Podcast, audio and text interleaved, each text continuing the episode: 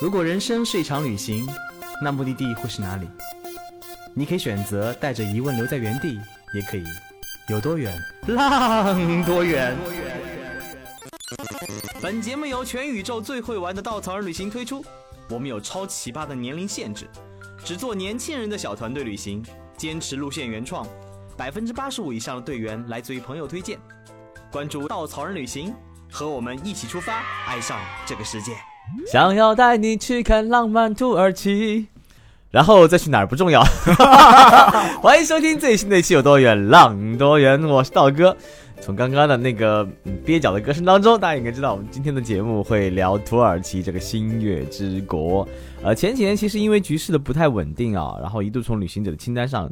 褪去了热度，但是在当下政府积极推行安全政策之下，最近几年周边国家局势相对稳定了很多，所以从去年开始，啊前年开始，已经有越来越多的中国人又回到了这片美丽的土地。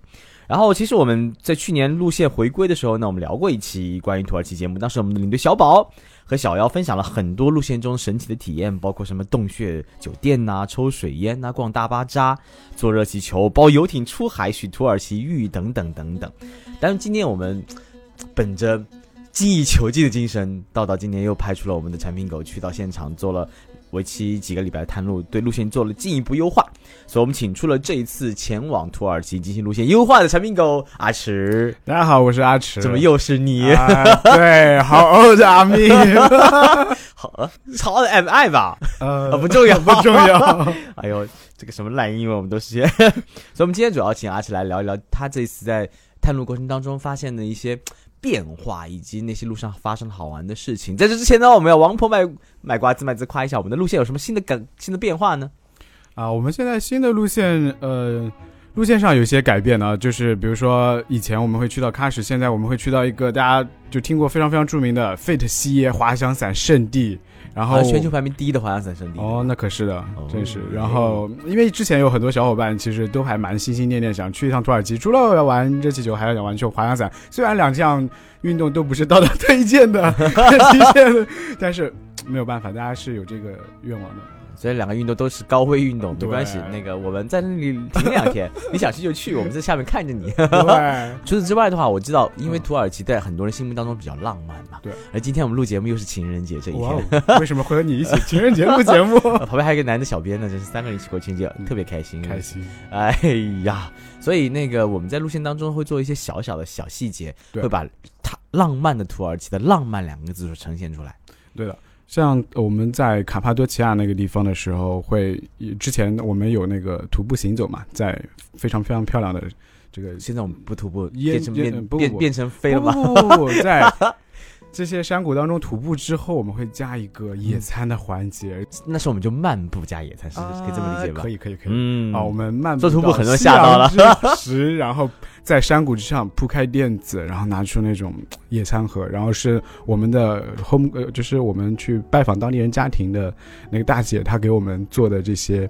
点甜点，然后还有我们在卡帕，你要知道卡帕其实是一个葡萄酒，呃，酿酒的一个很好的地方，所以我们在在那里在准备葡萄酒，然后在坐在那里，然后看着夕阳洒在红谷玫瑰谷的，哇，颜色非常非常绚烂的那个土地之上，然后坐在那里，大家举杯，就怎么唱？一杯敬那首歌有点有点有点哀耶，我们不不要唱消愁，一杯敬夕阳。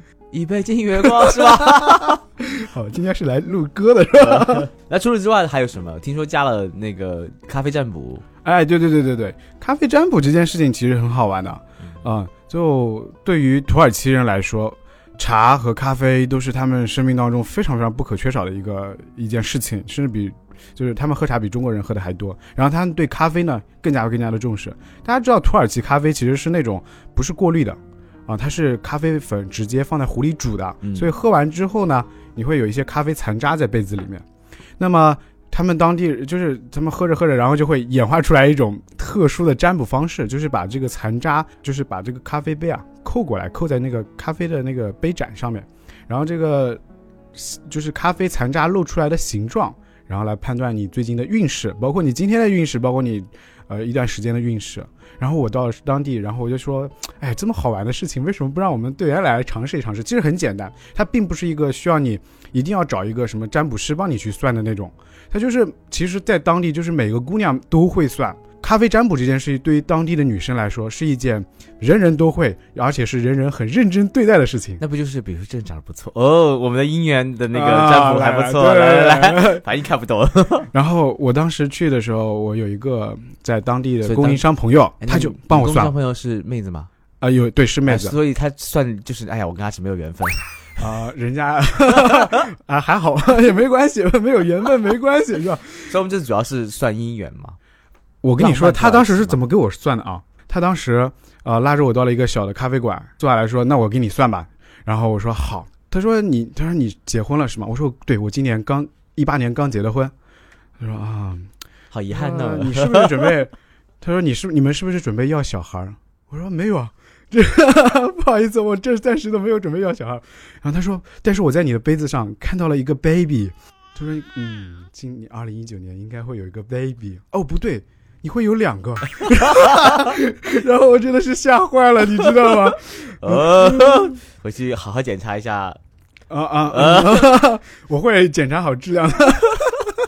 我们在聊什么浪漫土耳其？嗯，所以其实我们在行程当中加了更多更多的当地体验，去感受一下这个浪漫的国度那种自由的生活状态。对他们真的让我好羡慕、嫉妒、恨啊！你知道吗？就我特别去到费德歇的时候。哎，整个镇子在冬天的时候特别的安逸，就是大家知道，就是到了冬天去去到当地的人是变少了的嘛。嗯。然后那些，呃，在夏天非常非常辛苦工作的什么滑翔伞教练啊，或者包括卡巴多奇亚那边的热气球的教那飞行员啊，他们在冬天其实就是他们的其实淡季嘛。然后他们在淡季每天，我问他们生活怎么样，他们说每天就是早上懒懒的起来。看看书，海边走走，然后感觉纬度高的地方都这样子，每年工作半天，啊不不，每年工作半半年，然后另外半年就是喝酒、发呆、看书跟照孩子，对，就特别特别的闲适了啊。道哥，你有没有觉得二货老板对我们太严格了？就每年都是忘，每年每天都是忘。二货老板要听节目的，你自己当心一点啊。对，就是给他马上要马上要那个发年终奖了啊！哎呦天哪，这个过分了。哎，所以其实。呃，那我们我们不聊路线了，路线本来就很精彩，我们不多说了啊。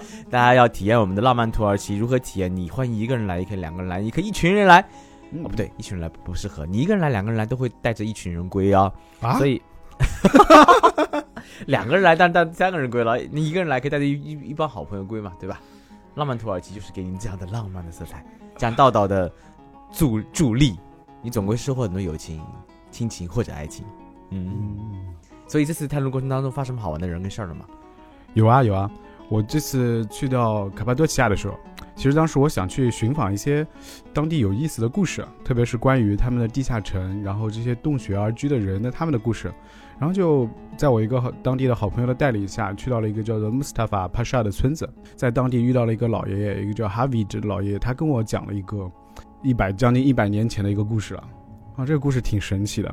道哥，你知不知道，在一九二三年、二四年左右，土耳其跟希腊之间有有过战争，土西战争，而且发生过一次非常非常非常神奇的。假装我知道吧？假装你知道。他们有一次非常神奇的人口大交换啊，在奥斯曼帝国行将就是大厦将崩将崩的这个时候啊，然后就是希腊人希望就是吞并更多的当时土耳其的这些领土嘛，然后他们，然后国父凯末尔就带着土耳其的人去争取他们国家的独立，那么他们。两个国家就打了很很长一段时间的战争，然后在国土面积上撕了很久，对吧？那在这个战争结束之后，他们希望有一种方式，就是让以前混居的不同的人回到各自的土地上，因为在土耳其，特别像卡帕多加这个地方，其实生存了生活了很多信奉东正教的希腊人，然后他们要把这些希腊人迁回到希腊去，把希腊生活的那些以前的穆斯林突厥人，把他们迁回到土耳其来。很类似巴基斯坦跟当年那个印度在独立的时候那种人口迁徙，但是这边规就是他们的规模更大。然后这个时候呢，就在一九二四年的时候发生了一个挺有意思的故事，就是这个叫 Mustafa Pasha 的村子以前叫做 Sinasos，一是一个希腊人，大部分都是希腊人定居的村子。然后在一九二四年的时候呢，政府就宣布说，就有一天广播里就在村子的广广播里就在说，嗯。接下来的多长时间里面，所有的这些希腊裔的人口都要迁回到希腊去，呃，除非希腊的这个希腊裔的姑娘愿意嫁给当地的土耳其裔的小伙子，你才能留下来，其他人都得一律迁走。那在这之前，其实两族是不怎么通婚的，因为你看战争时间嘛，嗯这种关系是很僵，民族之间的关系也是战争刚结束没多久，是的，对。然后他们是不可能存在通婚的，但是现在就有了这样一个可能性。那当时这个村子里一共有六个姑娘留下来，其中有一个姑娘呢就叫 Maliko。这个 Maliko 这个姑娘很好玩，她说她其实一直喜欢这个啊、呃土耳其的小伙子，是她邻居叫 Seed。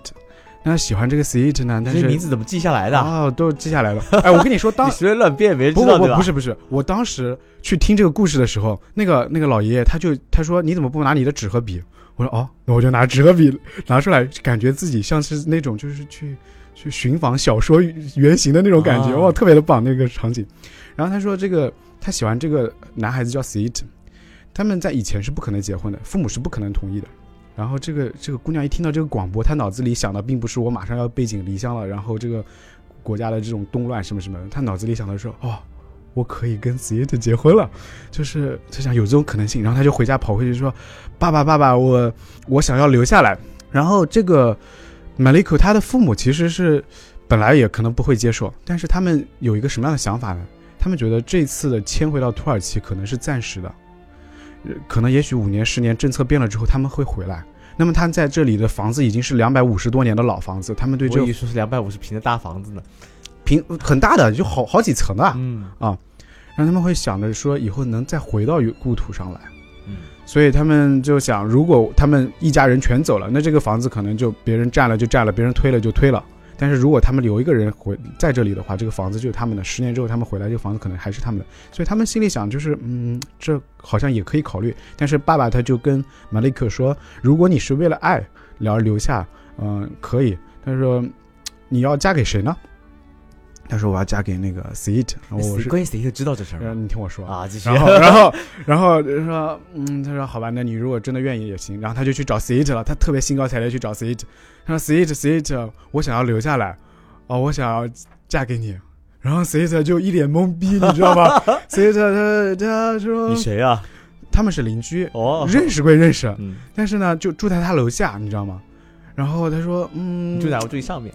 Maliko，他说，他说我我能理解，但是你知道我其实是有老婆的。啊？他马这个 Seed 他其实有个老婆叫叫做啊哈尼法，哈尼法他其实已经给 Seed 生了两个儿子一个女儿了，他住邻居都不知道这事儿吗？他知道，但是可以的。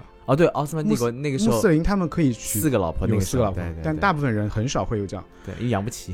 然后 Mariko 就求哀求着 s i t 也能娶她，然后 s i t 说，嗯，我还是得回家问一下我老婆。他说，啊、啊，然后他回去问韩尼法，韩尼法他就回到楼上嘛，然后韩他就跟韩尼法说，我们楼下邻居 Mariko 你知道吧？对他他想留下来，呃，他想嫁给我，要不然他就没有办法留下来。然后韩尼法就瞪着他说，那你是怎么回答他的呢？他说啊，呃，他说我说我要回来问问你，我一定尊重你的意愿。你如果说不行就不行嘛。然后哈尼法想了很久，然后就说，嗯，既然你这么尊重我的意见，那就可以吧。然后那你就去跟老跟婆，跟 Mariko 说可以。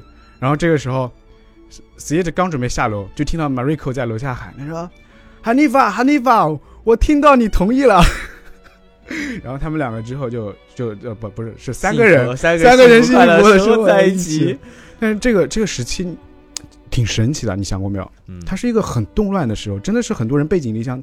呃，Mariko 的父母再也没有回到过而且土耳其。这段我要补充一下背景啊，因为嗯就像很多曾经在战争以前大国，它其实的领土疆域很大，但是随着西方列强的慢慢的入侵和慢慢的殖民，它其实在里面做了很多很多的事情，导致最后在一战、二战、一战结束或者二战结束这种战争战乱结束以后，很多国家被分开、被分裂，是的，曾经的民族融合的的那些情况，随着疆土的分裂，就会让人口进行迁徙。比如说，信奉伊斯兰教的、信奉基督教、信奉东正教的，你必须回到你曾经的土地上。一个大国就开始分裂成更多 N 多小国，嗯也是现在现代文明国家的当时的起源的来源。所以现在土耳其其实已经很少有信信东正教、信呃基督教的人了，大部分还是比较传、比较统一的一个种族。然后希腊人也也疆土也大大的拓展，把曾经的奥斯曼帝国占了一大片一大片土地，嗯所以这样的人口迁徙在那个战乱时候是非常非常普遍的。是的。嗯，其实现代民族和国家的概念都是一都是在之激战以后才慢慢形成的。对，以前都很多时候是混居的。嗯，对，嗯这故事结束了吗？这故事其实其实结束了，你想说明啥？没有我我哎，你知道这个故事我听完之后，让我想到一个什么？想到了一个严歌苓的小说《小鱼多鹤》，我不知道你有没有看过。它其实讲的也是战争年代，就是跨跨民族之间的爱情故事，啊，嗯，很神奇的。就是但好像这个故事里面并没有他们怎么怎么有爱情，只是说一个人想留下来，嫁了另外一个人，另外一个老婆同意了。但你有没有想过，如果没有这样一个政策，没有这样一个很严酷、哦严苛的政策不会提出他来我要是嫁给你。他永远提出不了，他们两个永远不可能在一起。哦，你有没有想过，战争甚至能也有这样子一个很所以就说战争，呃，一百件事里面九十九件坏的，肯定有一件也促使了大家去珍惜现在的生活跟生命。是的，是的。哎，我们现在住在那个还是以前的那个洞穴酒店嘛？现在是这样子的，就是你知道卡巴多西亚有好多镇子嘛，嗯然后我们最最早都去的是格雷梅镇子。格雷梅这个镇子现在呢，就是日益的商业化，然后非常非常多的小店啊，然后那些呃去到的游客也非常非常的多了。现在，嗯而且他们的这些酒店呢，基本上都是格局很小的小的那种，只能接待几个就几个房间的小酒店嗯啊。然后他们往往都不太愿意接待团队了。那这样一个情况，我们就我就这次去考察了周围所有的镇子 c h a v u s i n 然后 Ugup，啊 u c h i s a 这些镇子我都跑了，然后就酒店都看了，然后我最终最终看中了一个镇子，叫做 Altanhisa，它就在格雷梅南边一点点。这个镇子是所有周边就是受旅游业改造呃最少的，很安静，然后很 local，仍然镇子上有那种嗯、像几十年前的那种奥斯曼的那种呃咖啡店。然后人们还是按照自己的方式在那里生活，而不是像有些镇子，所有的当地人基本上退出镇子了，只剩下旅馆，然后什么这些旅游业的人从大理、古城、丽江之类的，哎，对对对，我觉得那样子就完全脱离了卡帕多西亚这个地方本身就没有，生活在当地的感觉。而且很很嘈杂，嗯，你会遇到大量大量的这大批大批的游客，特别是像 Ugup 那边可能有很多很多的中国游客。嗯，然后 Altanhisa 这个镇子呢，其实，呃，它当然我们在 Altanhisa 选的那个酒店是非常非常不错的，我特别喜欢那家，空间面积也大，哎，肯定不会不会差的。看我们的路线价格，嗯，对，然后而且这个镇子，然后那里也很安静，所以我很期待这次那个能给新的小伙伴带来一个完全不一样的卡帕多西亚的体验。除此之外的话，听说你还遇到一个很神奇的店铺老板娘，嗯嗯，是的，是的，这是在伊斯坦布尔。我跟你说，现在我对伊斯坦布尔这个城市就，我觉得我对它熟悉程度大于上海。有那么夸张？真的，我在上海真的是很多路都不认识，但是在伊斯坦布尔的像贝奥卢区，还有它的那些主要的老城区，我我都可以闭着眼睛走，虽然它的路非常的复杂。然后这个故事是因为，当时我在贝奥卢区那边瞎逛的时候，经过过一家小店，然后这个小店让我一看就觉得很很有意思。啊，他的东西好像他他卖的是那种小的首饰品，但我但我作为一个男生啊，就是有的时候也很喜欢逛这种小店。呃，我没有进去逛，一开始啊，直到最后一天我准备离开的时候，我就觉得我好像有件事情没有做，真的有这种感觉。我觉得要要要去买点东西吧，回家送给我我家甜菜。然后我又去去到了这家店，然后这个店呢，它是在一条很安静的小巷子里，然后那个门也很小，而且有一半它它的房间呢是在底下的，然后在这个店铺的外面有两张桌子，然后有几个那种大毛毡子，然后挂在墙上，毛毡子上挂了很多那种小的首饰，就耳耳耳环呀或者挂坠啊什么之类的。然后我看它那个很多的耳环挂坠都是用机械表里面的小零件拆完了之后做成的，很精致，然后呢也很便宜。然后我就继续看，继续看，看到了有很多就是像那种钟表表面一样的东西，就像这样子，你看，对你给我看，然后那个我来跟大家描述一下。不回头嗯，很好看，好就这样子吧。然后他就有很多做成那种时钟状态的小的首饰，哎，我就跟他开始聊起来了。我说你是不是特别喜欢钟啊？他说是的，他说所有的机械类当中，他最喜欢的就是钟，因为钟足够的精密。但是他说我还有一个原因，是因为 I don't trust time。他说我不相信时间。那他为什么要做中的？而且这个这个挂件真的很好看，它是一个圆盘一样，像太阳或者月亮一样的圆盘，但里面嵌着所有所有的机械的那种小的，呃，齿轮啊，就是各种用在钟表上的一些小的挂件，很好，真的很有意思哎。还有这个小青柠，他把小青柠掏空了之后，把瓣膜留下来，然后里面灌上我不知道是什么样的凝胶还是之类，然后再画一画我。很有想法哎。，对，他的东西做的都好想看到这些挂件，请关注道哥的微博，我是道哥，上面会放出所有的照片的。对然后呢，我就说，哦，你不相信时间，你为什么要用这么多钟的形象？他说，就是他要要用钟，他身边各种各样的钟去提醒自己对时间的一个意识。他相信，他觉得时间不是等分的，他不相信一秒等于一秒。啊、这是一个挺好玩的一个人。然后，然后我就进到他店里面，继续跟他聊天。他就说，嗯、就看到他的店里面有一面墙，墙上有各种各样的那个勺子 teaspoon，就是喝茶的茶茶匙。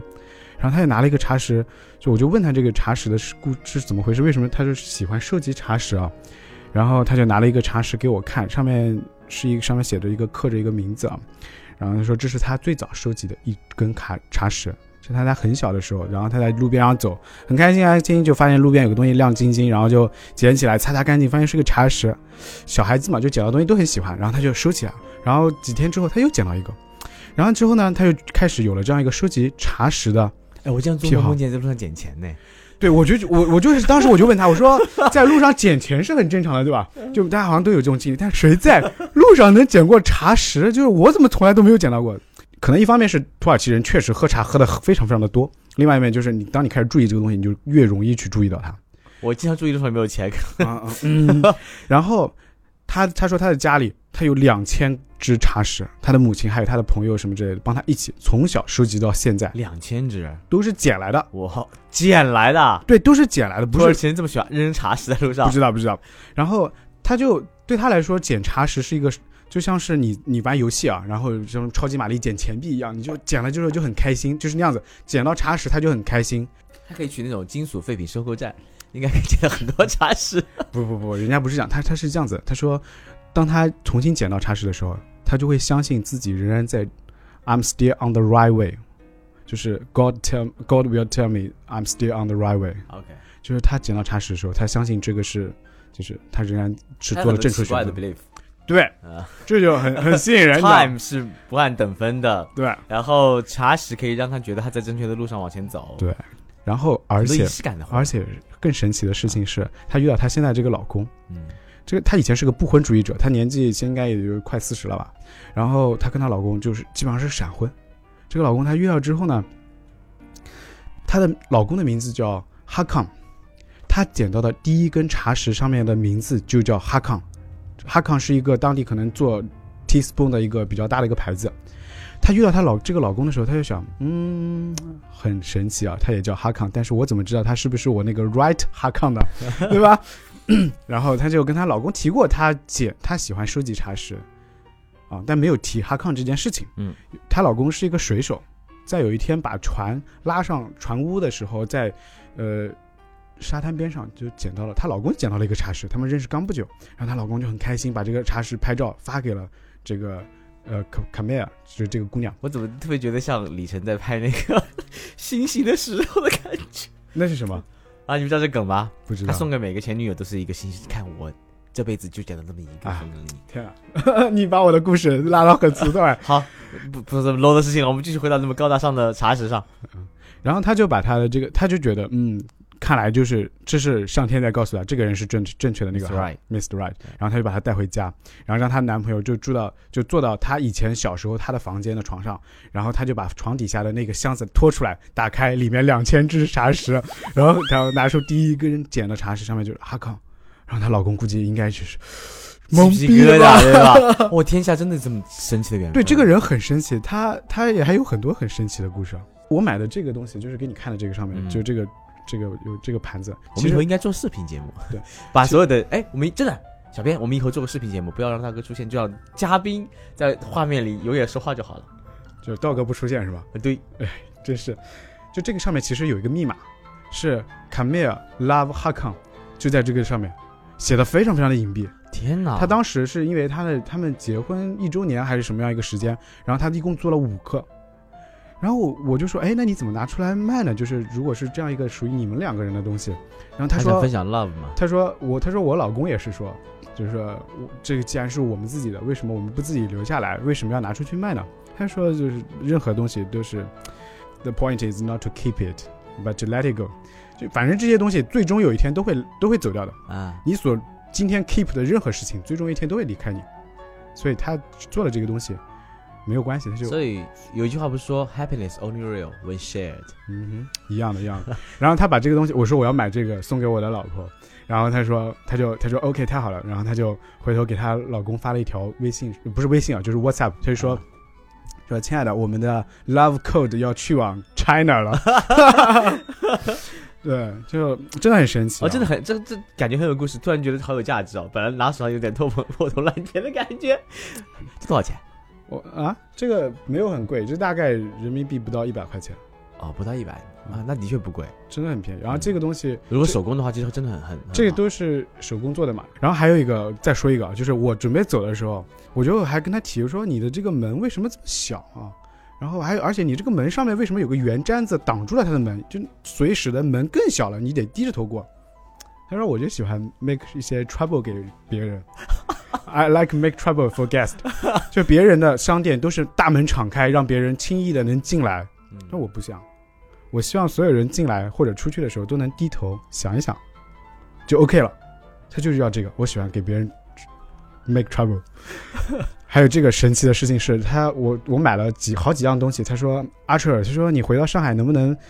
他给了我两张贴纸，他说你能不能把这个贴纸随便在上海任何两任何一个地方贴贴两张？我说这个原因吗？对这个这个贴纸呢是他店名叫、啊，呃咚咚咚咚 d a m 咚咚咚咚，他说咚咚咚咚咚嘟马蛋在土耳其语里就是当当当当时钟走的那个声音，哦永不停歇。他不是喜欢时钟吗？对，然后他说你把这个贴到任何一个地方，他说他的 Facebook 的名字就是这个，你就可以搜到他 Facebook 上店。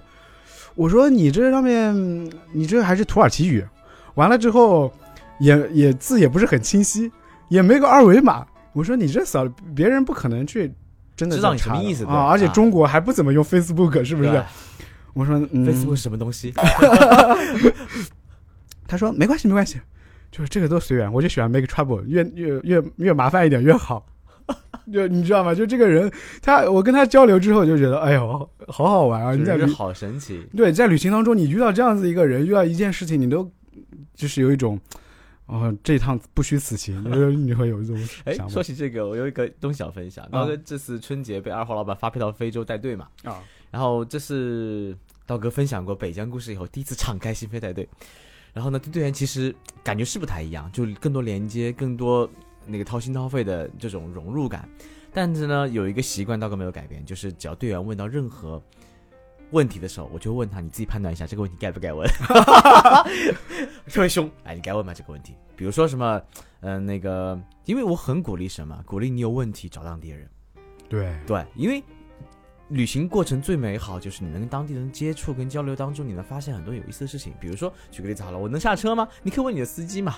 我要我要在哪儿买水，你可以问当地人嘛。你要问哪个地方好好像商店，问前台嘛。因为不是让你去想希望你麻烦，因为我信息都可以给你，但我希望你跟当地人交流的时候，你能发现一些有趣的人跟事儿。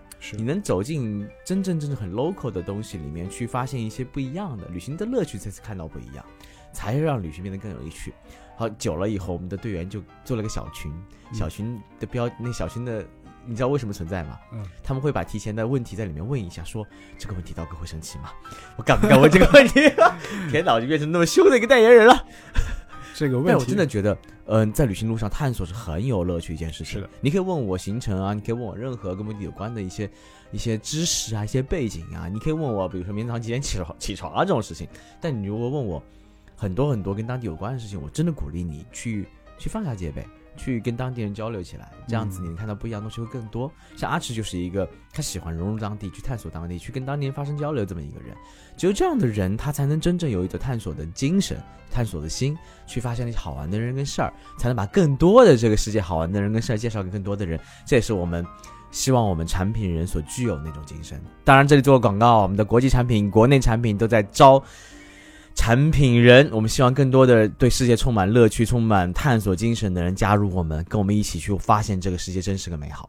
嗯，大家快来吧，快来吧！嗯，好，所以阿驰，你的你还有个外号叫老乡，啊，对的，对的，这是从我尼泊尔回来之后就开始叫这个名字了。嗯，啊，我我怎么不知道？我只知道你叫胖草，哎，呵呵，这只是大概也只有你知道这个名字。哎，不是二号老板叫你的名字吗？不不不，我我一直都，呃，就是去了尼泊尔，我在那里不是待了两个月嘛。之前我们也录过节目，然后因为待了很久，跟当地就混得很熟。我是那种就是，嗯、可以就是比如说带着队员走在街边，然后小店的老板都会出来跟我打招呼的那种，就是是不是长得黑吧？很像当地人吧？真的长得像当地人，可能也不一定那么引人注意啊。但是我可能就就特别特别说哇，真长得又像当地人又不像当地人，哇，好神奇了！你打个招呼去，但我我特别喜欢跟他们跟所有的当地的三教九流的人打交道嗯啊、如果说有的时候也会遇到一些，比如说对你不是很友善的人，嗯，没关系，只要你用爱感化他们。啊、也没有那么夸张啦。我觉得，我觉得那个，我觉得当你是有礼貌的一个状态，然后你是一个呃愿意去跟别人去交流的一个状态，就不会产生其实我觉得人的状态，他写在脸上的。是的，你愿意打开自己，愿意跟别人尊，愿意尊重你，你脸上那种笑容是真诚的。是的，他们看见你的那种脸上的笑容，跟那个嘴角上微微上扬那种那种胖胖的脸，他觉得哇，这个人是可以去沟通，可以去去说话的。嗯，谢谢你对我的描述。哦，我说的不是你，我说很多人，这样子，只只要是一个敞开心扉的旅行者，他那种状态是不一样的，可关着自己的状态是完全不同的。是的，是的，嗯，哦，其实我们对路线设计啊、安排的各种体验呢，很多时候的作用像一座桥哦，所以我们很多路线之外的精彩，都像需要大家像阿驰一样，能放开自己，能跟当地建立连接，才能亲身体会到那些路上好玩的人跟事儿。所以呢，再次强调，大家如果希望能加入我们做这一份最辛苦、最累，但是最有趣的工作，可以关注我们微信，点击加入我们，去看到国际旅行产品的工作描述，你会发现你的世界被打开了全新的大门。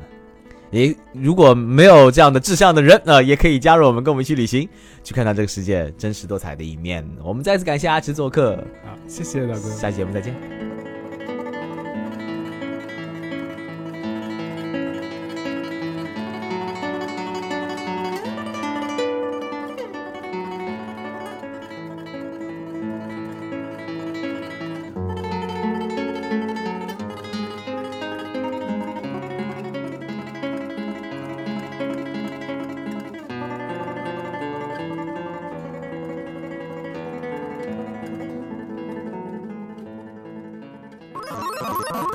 请搜索“稻草人旅行”，和我们德艺双馨、颜值出众的领队一起出发，爱上这个世界。